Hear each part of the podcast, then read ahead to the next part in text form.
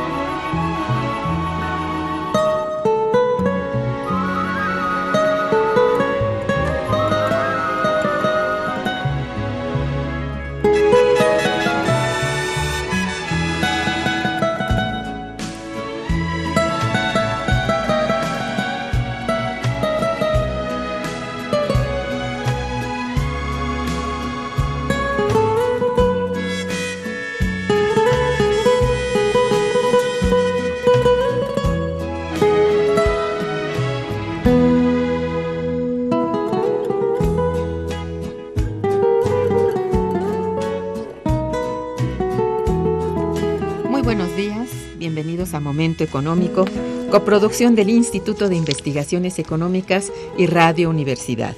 Les saluda Irma Manrique del Instituto de Investigaciones Económicas, hoy jueves 19 de noviembre de 2015. El tema que abordaremos el día de hoy es Impactos de la reforma energética sobre Pemex.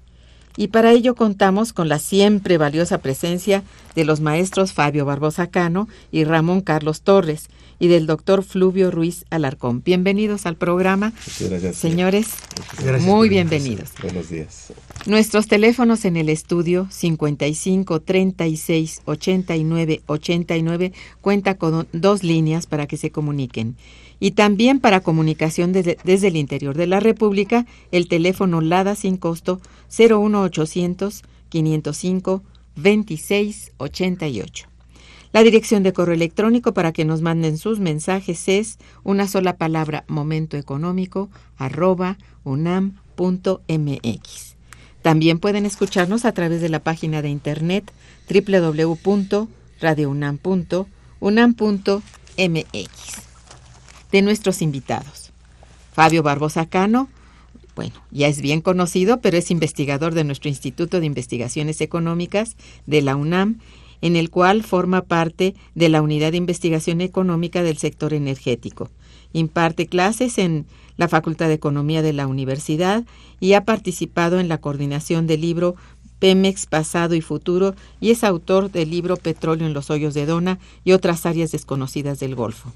Una de sus más recientes publicaciones, Agotamiento de los campos petroleros gigantes y nuevo potencial de hidrocarburos en México, Cotidianamente escribe en revistas especializadas de circulación nacional.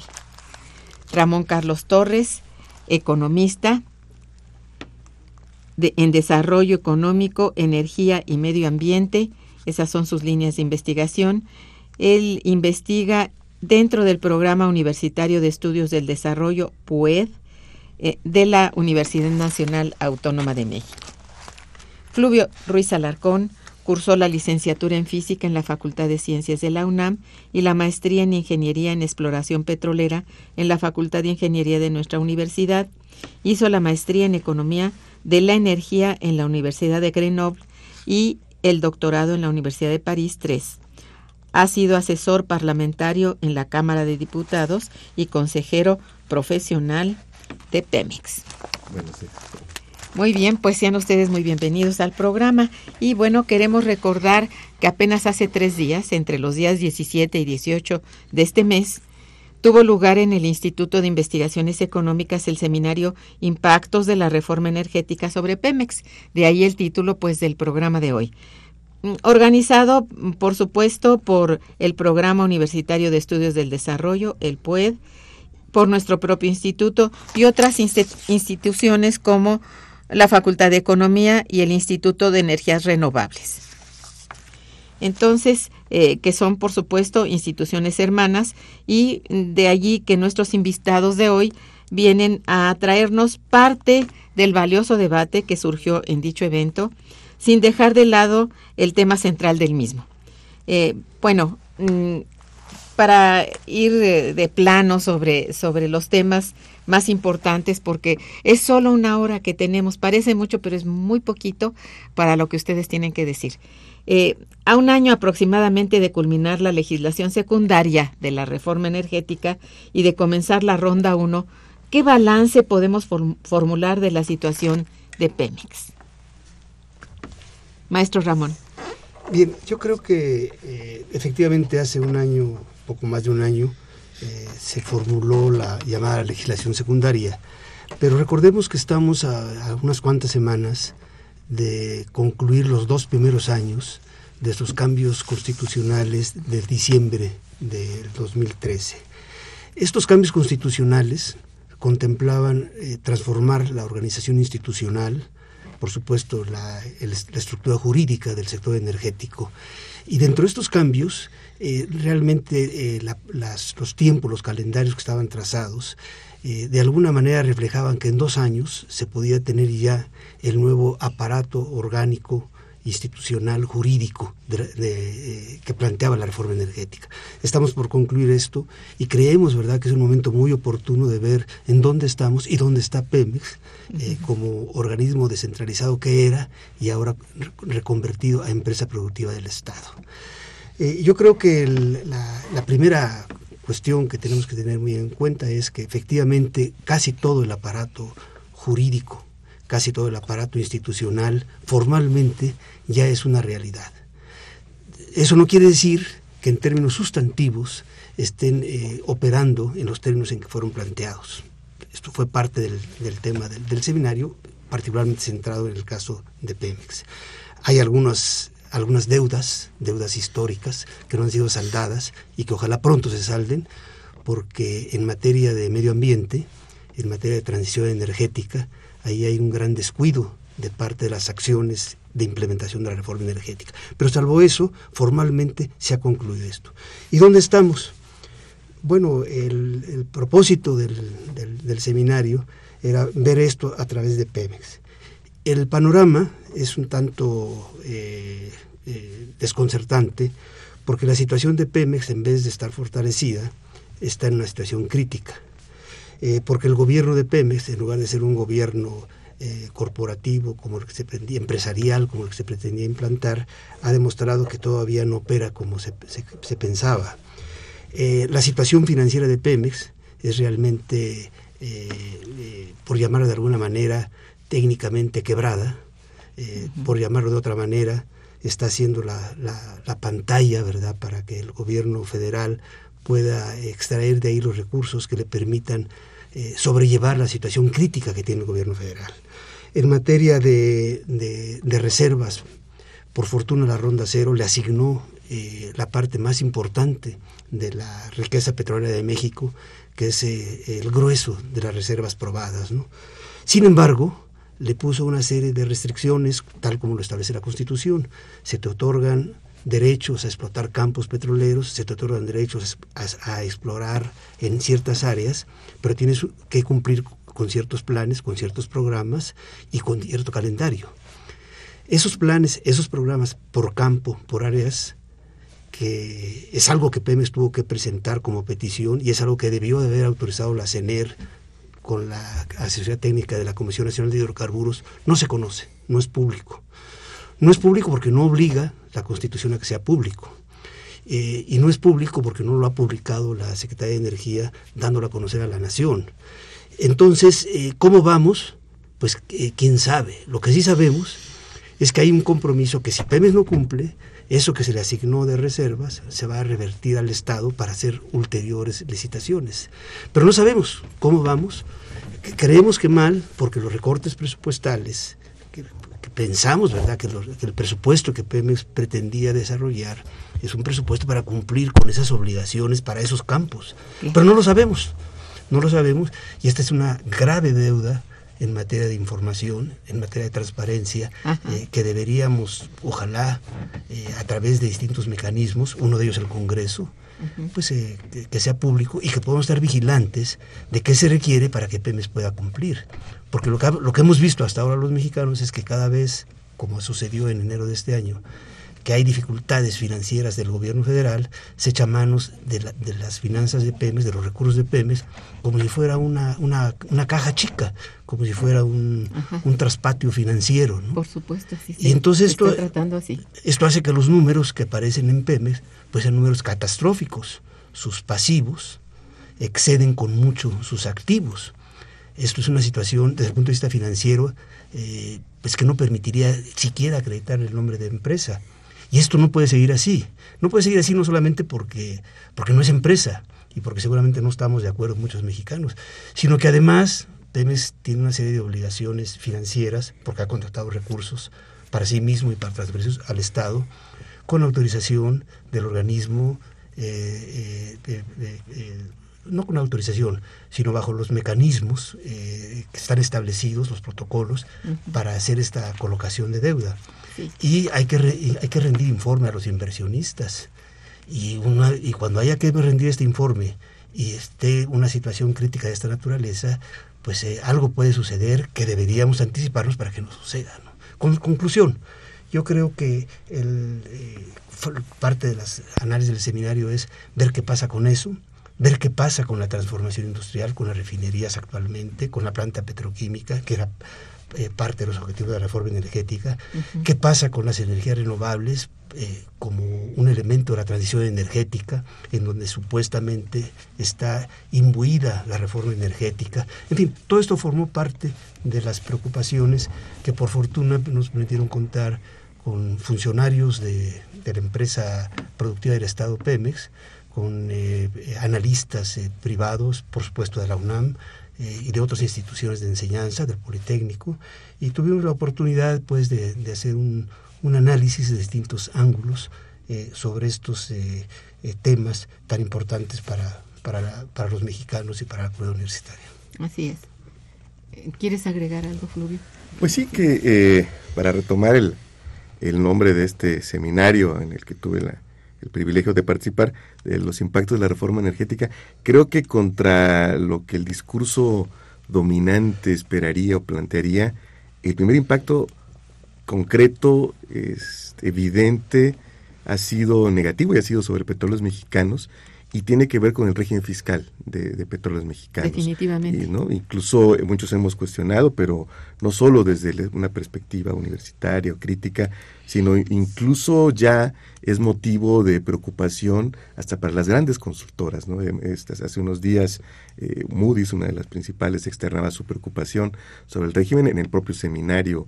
Este, amigos de, de, consultoras tan importantes como Ernst Young también mostraron su preocupación, porque es un régimen fiscal que dejó de tener sentido, puesto que fue analizado, discutido, finalmente aprobado eh, por el Congreso, que hay que decir eh, que en su momento cambió totalmente la propuesta inicial del Ejecutivo. Eh, la iniciativa del, Ejecutivo Federal enviada en, abril de 2014 simplemente era sustraer el, lo que fue el capítulo 12 de la Ley Federal de, de derechos y volverla a ese régimen fiscal como una ley aparte. No hacía ninguna modificación al mismo. En la Cámara de Diputados se le hizo una eh, modificación muy importante a esa propuesta, pero eh, cometió, creo, se cometió un error, eh, visto ya lo que ocurrió con el precio del petróleo. Recordemos que entre abril y julio de 2014, que fue el lapso en el que se discutió la legislación secundaria, los precios de nuestra mezcla anduvieron entre 95 y 98 dólares. Promedio por ahí anduvo en 96 en esos cuatro meses. Pues bien, hoy estamos, bueno, hoy nos, hoy nos amanecemos abajo de los 35 y, y, el promedio anda por arriba de los 46, en fin, ¿no? Entonces, en el cambio de régimen eh, se modificó el límite de deducción, que es una variable fundamental en este, para la determinación de las obligaciones fiscales de petróleos mexicanos.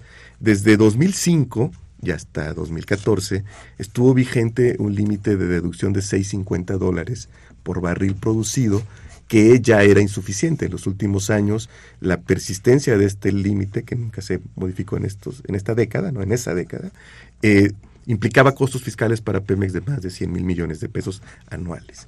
Pues bien, en el nuevo régimen, en lugar de una cantidad fija o una cantidad que pudiera evolucionar con el tiempo en función de índices de costos eh, que son muy conocidos en, en, la industria petrolera o al menos de la inflación, este, se colocó un porcentaje del valor de la producción. De tal suerte que con la caída de los precios del crudo, Pemex quedó en el peor de los mundos porque disminuyeron sus ingresos, disminuyó por lo, el límite de deducción que va asociado con ellos y los costos de producción pues no se han reducido porque la complejidad geológica en la que trabaja Pemex es cada vez mayor.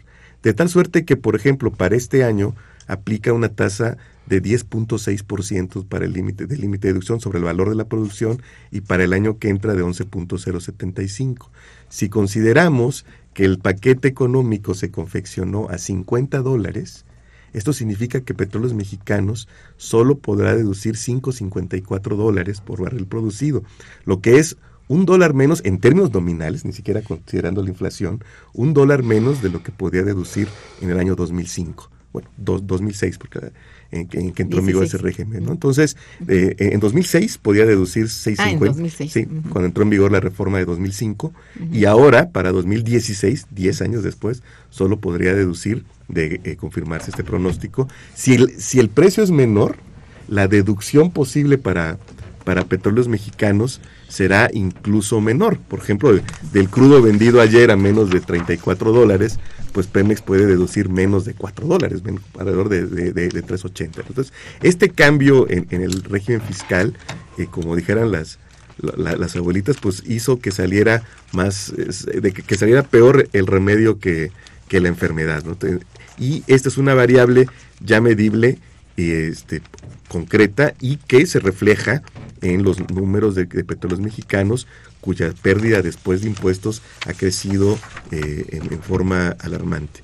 Pero no solamente se trata del efecto que tiene este cambio o que ha tenido ya el cambio en el régimen fiscal con la modificación de la forma de establecer el límite de deducción, sino también la asimetría fiscal que está provocando frente a las operadoras privadas. Si recordamos, las, las operadoras privadas, a diferencia de petróleos mexicanos, podrán recuperar costos hasta por un 60% del valor de la producción.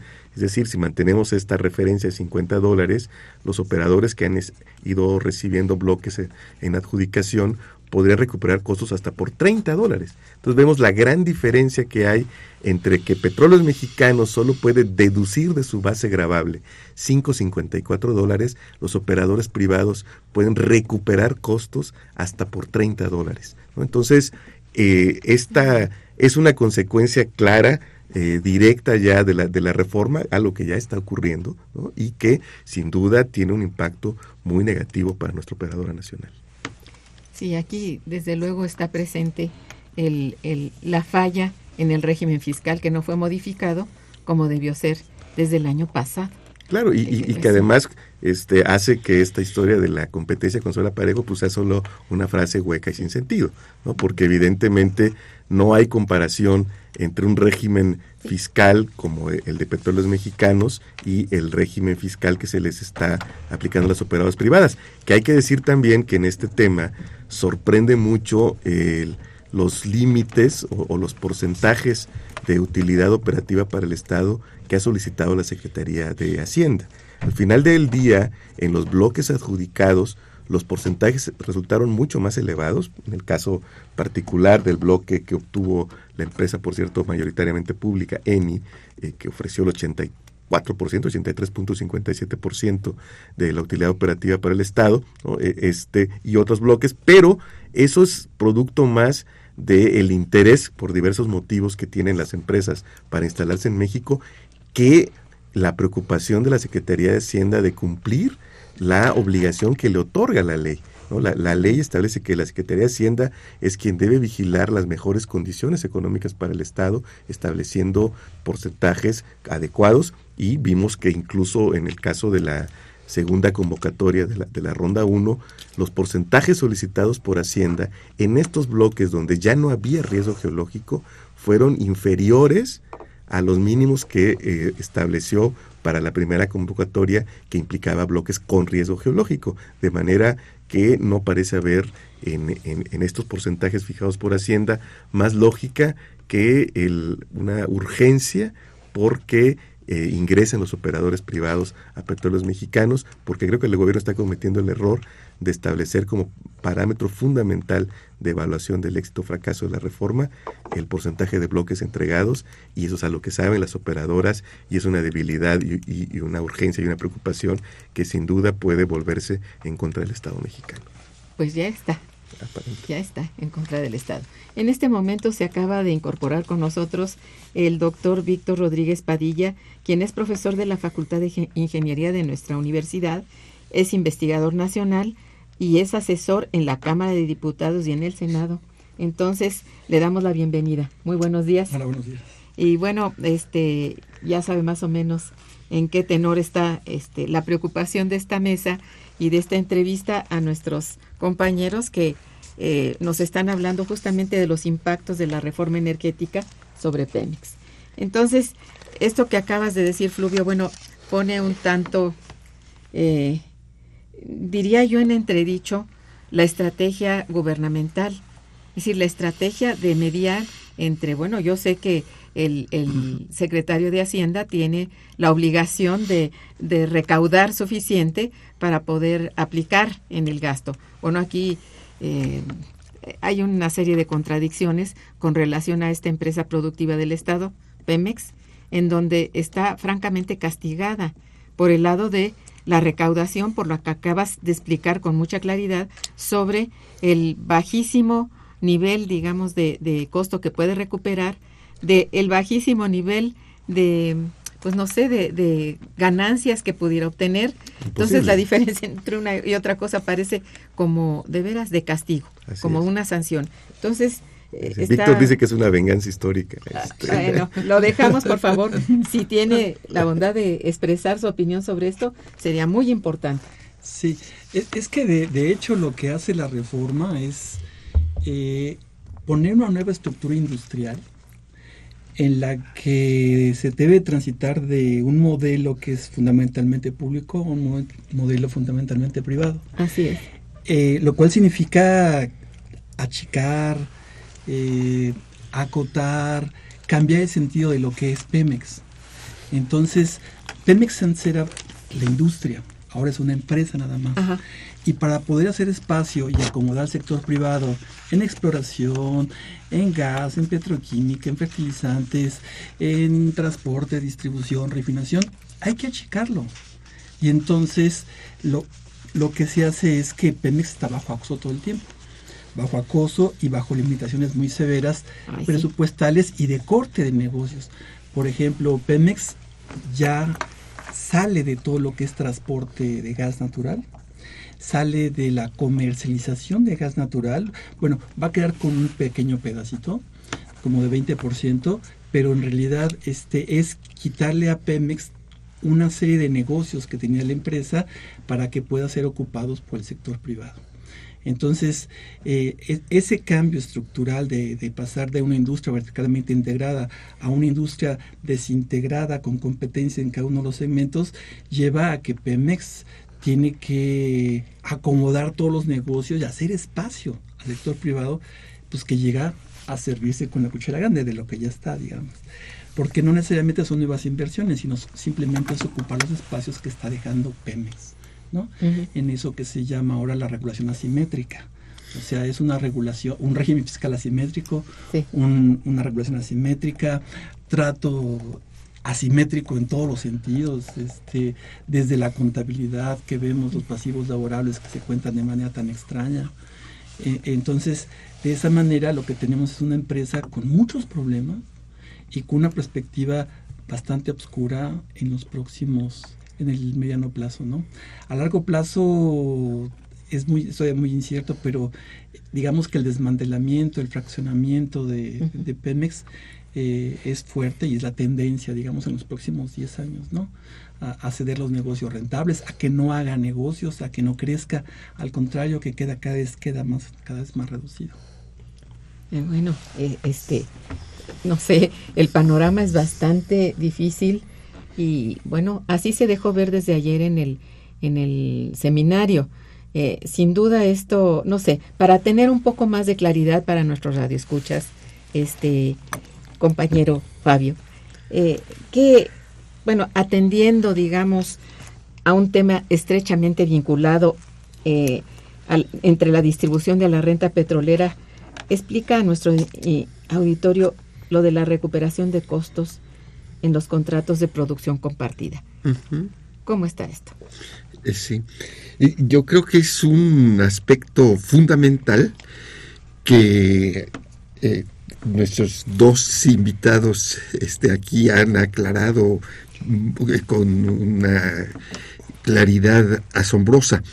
Víctor eh, está circulando en la revista Energía Debate un último artículo tuyo este, en donde que yo estoy repartiendo entre mis alumnos este, y, discutiéndolo, este, y discutiéndolo con ellos. Este, Entiendo que el planteamiento es el siguiente. Eh, entre las distintas formas de, con los mecanismos eh, a través de los cuales se distribuyen las utilidades y la renta petrolera, el uno básico explicado por Víctor y también por Fluvio es el hecho de que en los contratos de producción compartida las empresas pueden recuperar hasta el 60% de sus costos de desarrollo. El valor de la producción. El valor de la, del valor de la producción. El, valor de la producción, exacto. de lo que eh, cuando se vende el, el hidrocarburo, este, lo que se vendió, el, el costo monetario en dólares, pueden recuperar hasta el 60% de los costos de desarrollo. Pero cuando se trata de exploración, la, el contratista privado puede recuperar hasta el 100%. 125%. Oh. hay un premio. En, eh, hubo, un cambio en, la, en, las bases de licitación, en el modelo de contrato que hecho justo unos días antes de, la, de que se eh, decidiera la, primera convocatoria, con lo cual el Estado mexicano, o, en todo caso la triada que funge su representación en estos procesos, CENER, CNH, la Secretaría de Hacienda, decidió dar un premio de 25% del valor adicional de los costos de exploración en caso de éxito, premio que por supuesto a Petróleos Mexicanos, que también hace exploración, dicho en este momento hace 100% de la exploración en este momento, eh, pues por supuesto es un premio que jamás siquiera se le habrá delineado en el horizonte de su futuro. Oh. es cierto, este, a, este elemento eh, Fluvio lo llama en un artículo que también esto, estamos discutiendo en las clases, lo llama, ¿qué es esto? Es un subsidio, es un subsidio. Las empresas, eh, eh, los contratistas privados, con tal de vigorizar el mercado y que vaya abriéndose este, estos espacios para su operación, este, están recibiendo subsidios. Me parece entonces que podríamos este, caracterizar esta situación de la manera siguiente. Estamos ante una paradoja.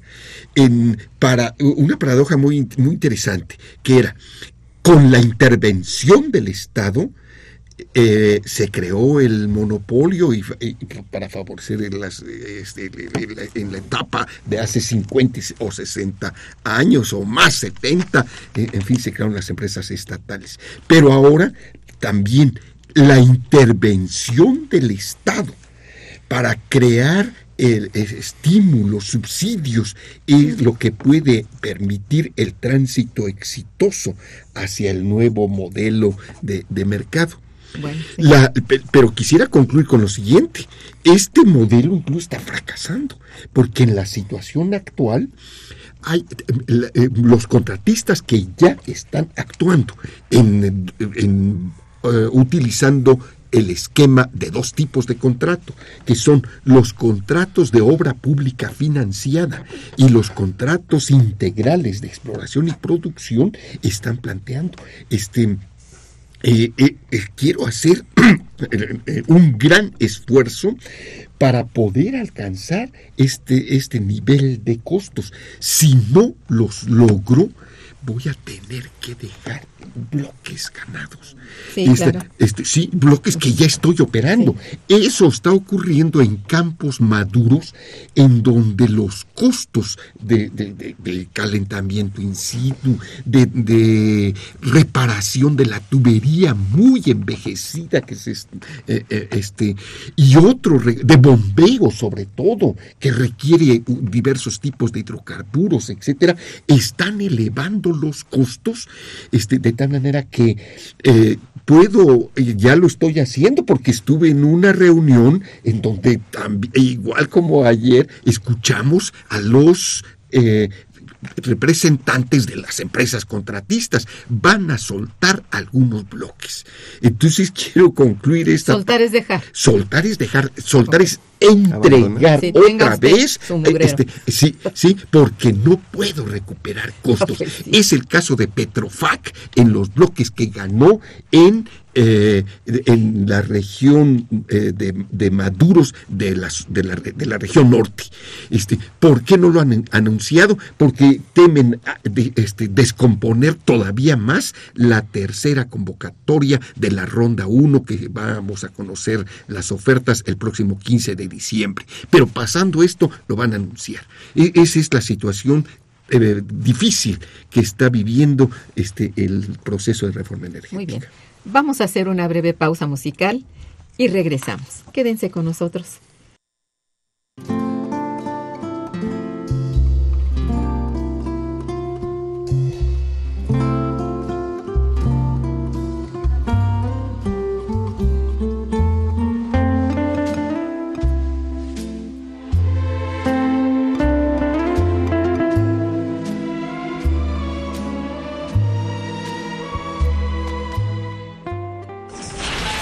Está escuchando Momento Económico.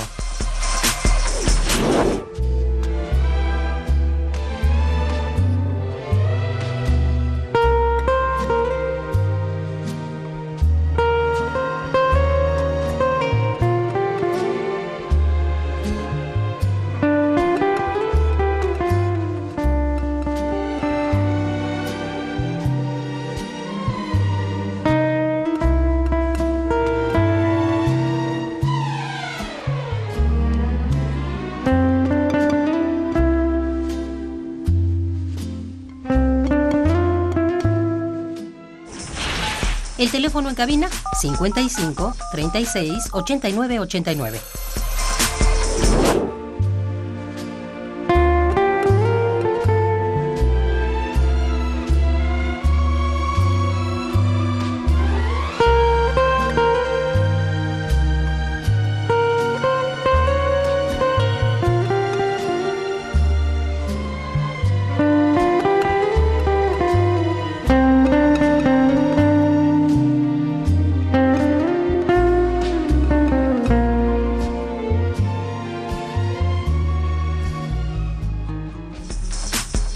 Continuamos en Momento Económico.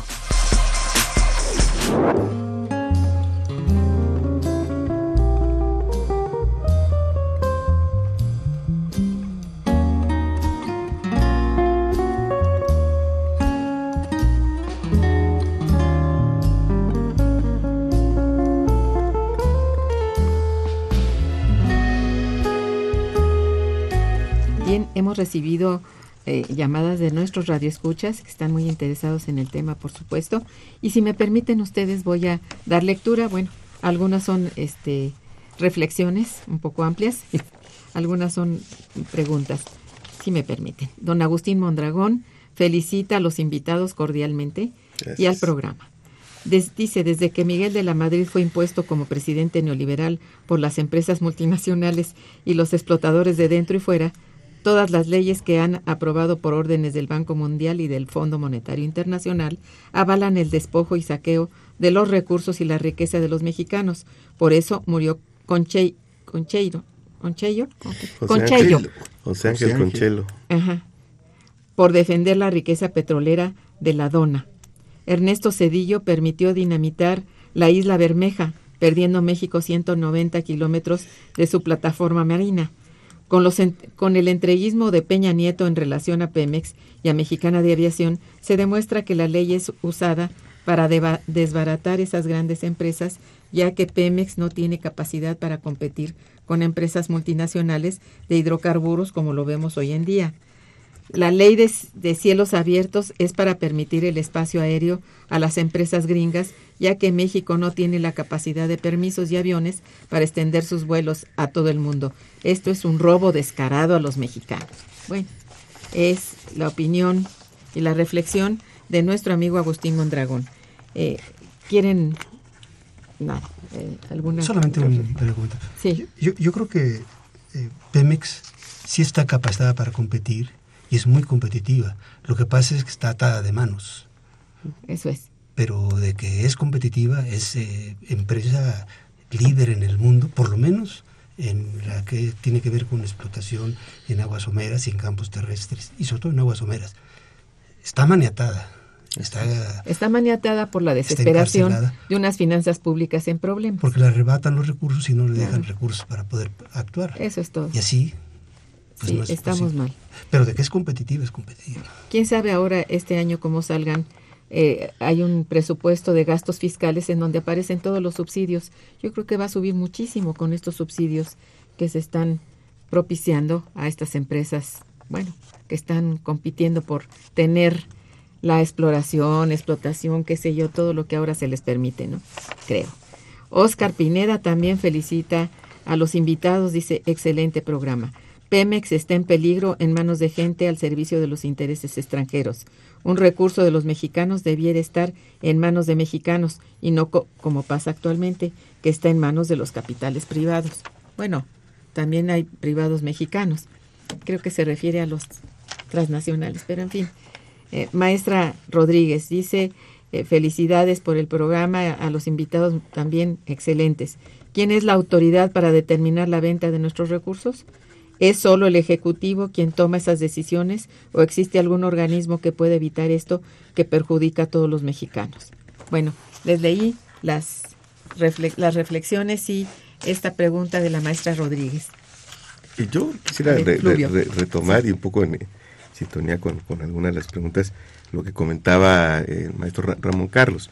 Efectivamente, Petróleos Mexicanos es, eh, con todos los, problemas y con todo que las últimas tres décadas eh, fue utilizada más como la principal fuente de ingresos fiscales que como la empresa, como surgió eh, eh, en la primera mitad del siglo XX, que tenía la, obligación o la misión de velar por la autosuficiencia, por la seguridad energética del, del, país. A pesar de eso, Pemex, eh, eh, recordábamos en el seminario, fue es la octava productora de petróleo crudo en el mundo, tiene una de las mayores reservas, es una empresa que produce a costos eficientes, incluso, eh, a mí me gusta señalarlo de lo que se habla muy poco, que entre 2013 y 2002, entre 2003 y 2012, que es un periodo en el que se recuperó la inversión en exploración, Petróleos Mexicanos fue la tercera empresa en todo el mundo en incorporación de reservas y fue la segunda empresa del mundo en incorporación de reservas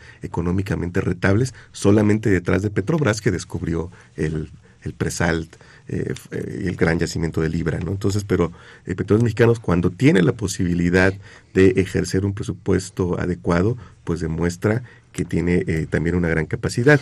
Ahora estamos saliendo justamente del, del debate presupuestal y en él quedó de manifiesto también esta actitud desde el Estado que ya comentaba Víctor, de ir restringiendo a Pemex, eh, de irlo, dije, Víctor escribió un artículo también muy bueno, el sarcófago, de irlo metiendo en un sarcófago del cual no, no pueda salir, porque además de esto, de la parte de ingresos que ya comentamos, la parte fiscal, también en términos eh, presupuestales hay una clara voluntad de, de contener a petróleos mexicanos. ¿no? El eh, circuito del presupuesto se modificó con la reforma, ahora el Consejo de Administración aprueba un, un, un presupuesto pero hay que decir que en todo el circuito interno de Pemex, de toma de decisiones rumbo al presupuesto, está presente la Secretaría de Hacienda.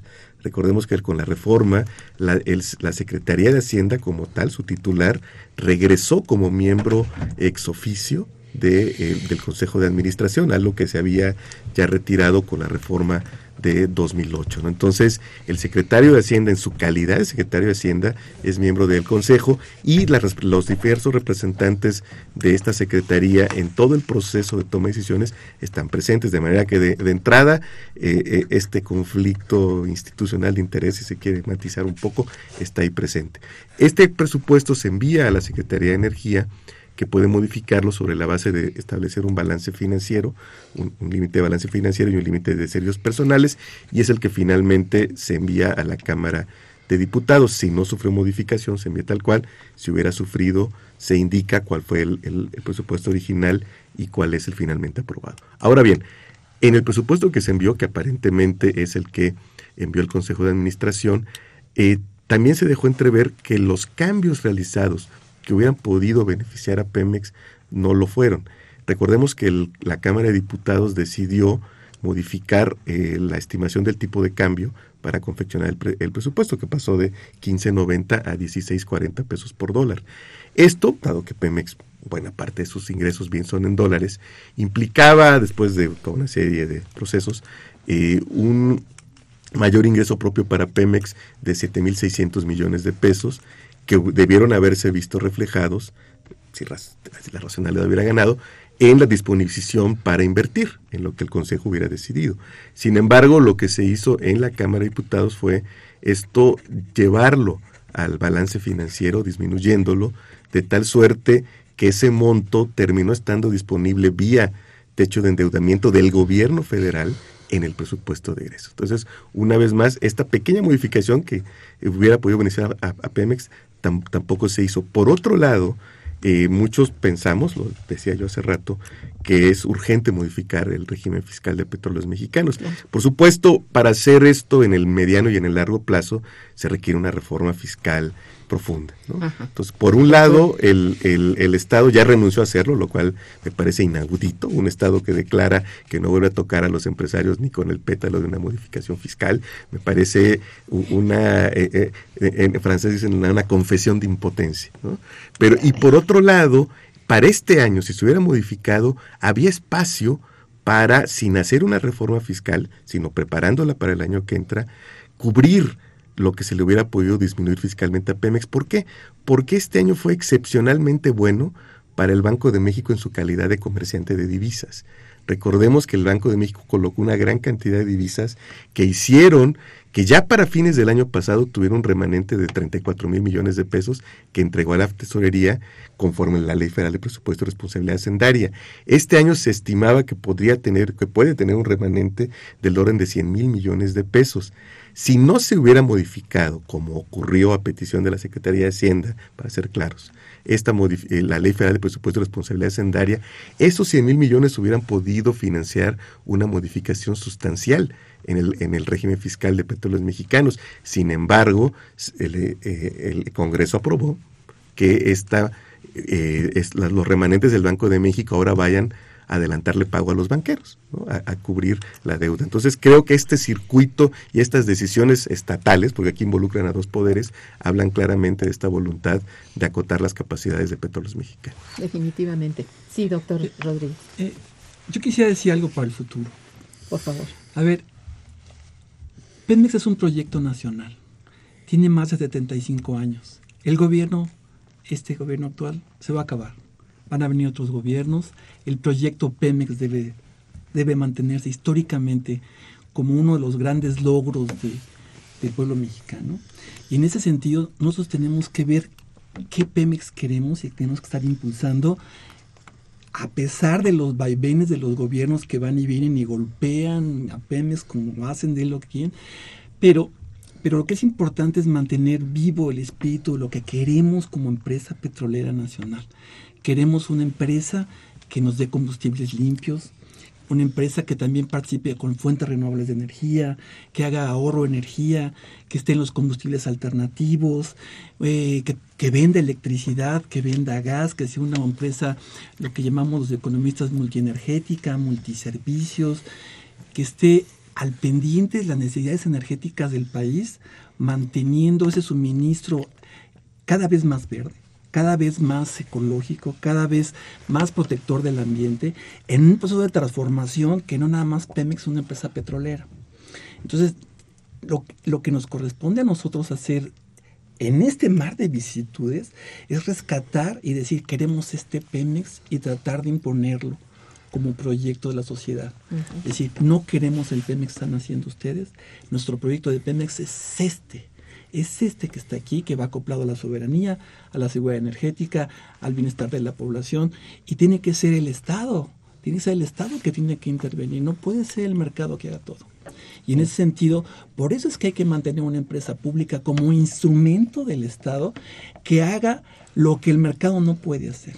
Entonces yo creo que es muy importante que en esta reforma energética quitemos la paja y todo, digamos, el proyecto que queremos es este.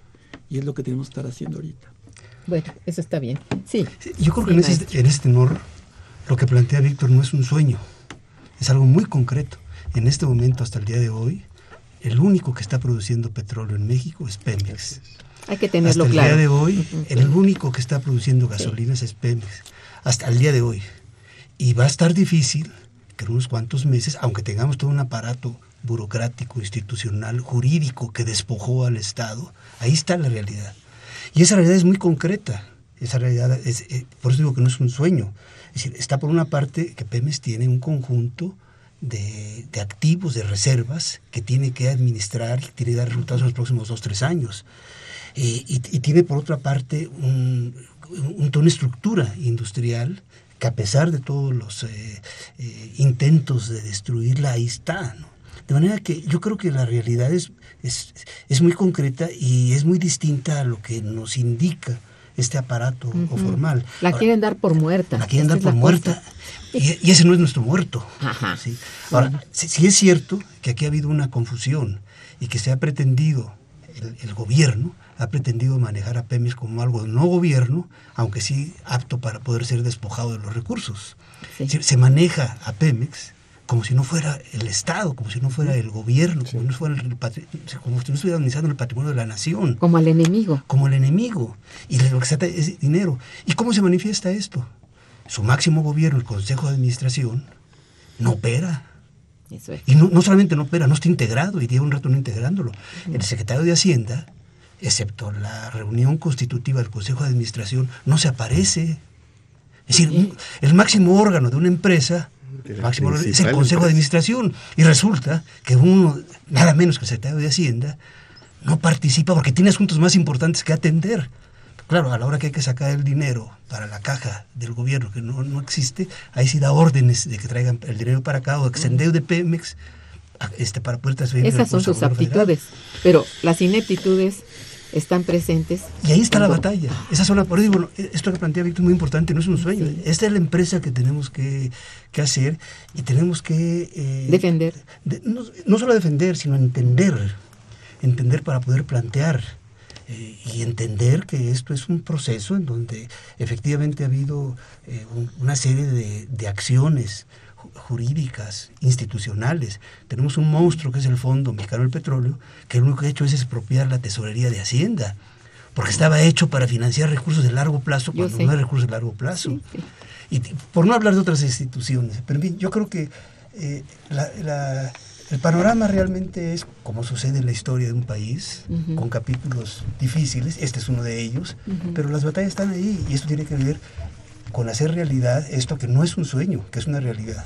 Yo también creo que yo me quiero sumar porque sí, sí e efectivamente, a mí me parece que estamos pasando eh, una etapa que eh, dijera Silvio Rodríguez es del universo un segundo. ¿no? Y en esta etapa hay una visión sobreideologizada de la relación entre Pemex y el Estado. ¿no? El, el- el punto es que quienes tienen eh, convicciones económicas neoliberales creen que así es la economía, esos son tan religiosos que no se dan cuenta que es que Fundamentalistas. son fundamentalistas. Entonces, eh, y eso se refleja desde el diseño mismo. ¿no? Re- recordemos que hay un artículo, el 42 en la ley de hidrocarburos, que establece claramente que a petróleos mexicanos se le puede instruir a no realizar ciertas actividades, sea a juicio de la Secretaría de Energía eh, o de la CRE, de la CNH o la propia COFESE, que eso de eso valdrá la pena hablar más adelante porque es todo un tema.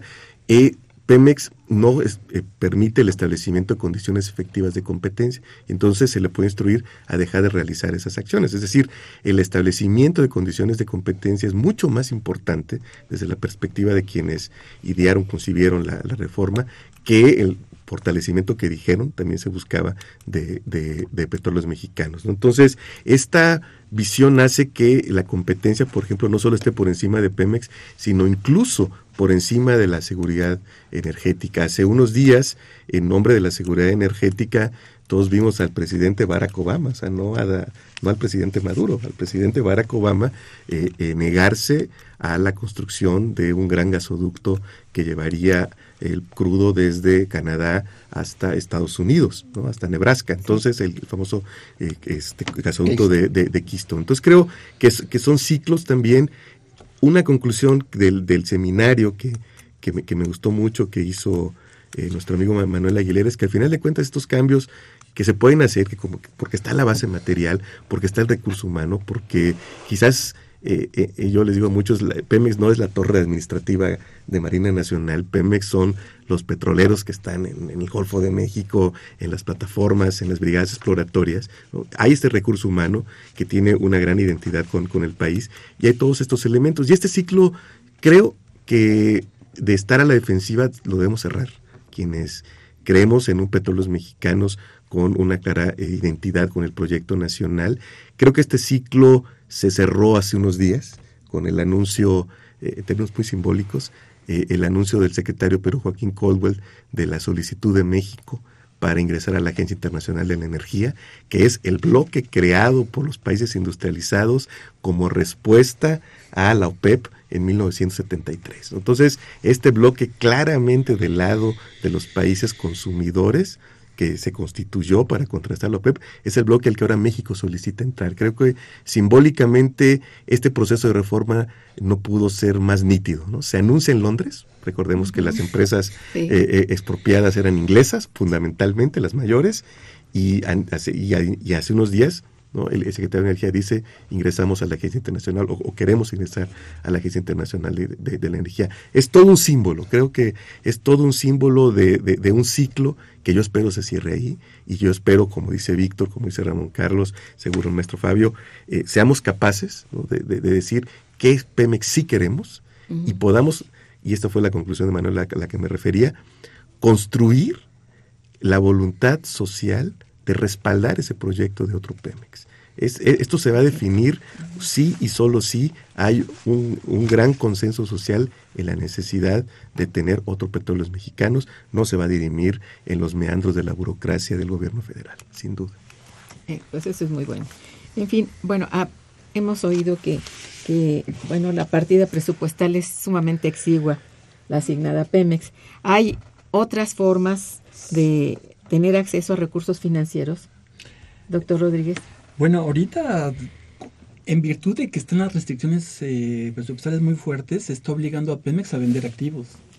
Entonces, hay una serie de figuras que se llaman monetización, capitalización, farm outs, que, en la que Pemex trata de recuperar algo de las inversiones cediéndolas al sector privado, a proyectos muy rentables como exploración, producción. Pero yo creo que no es suficiente.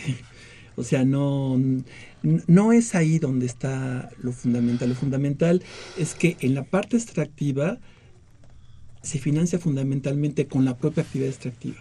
La renta petrolera se usa para poder financiar la exploración.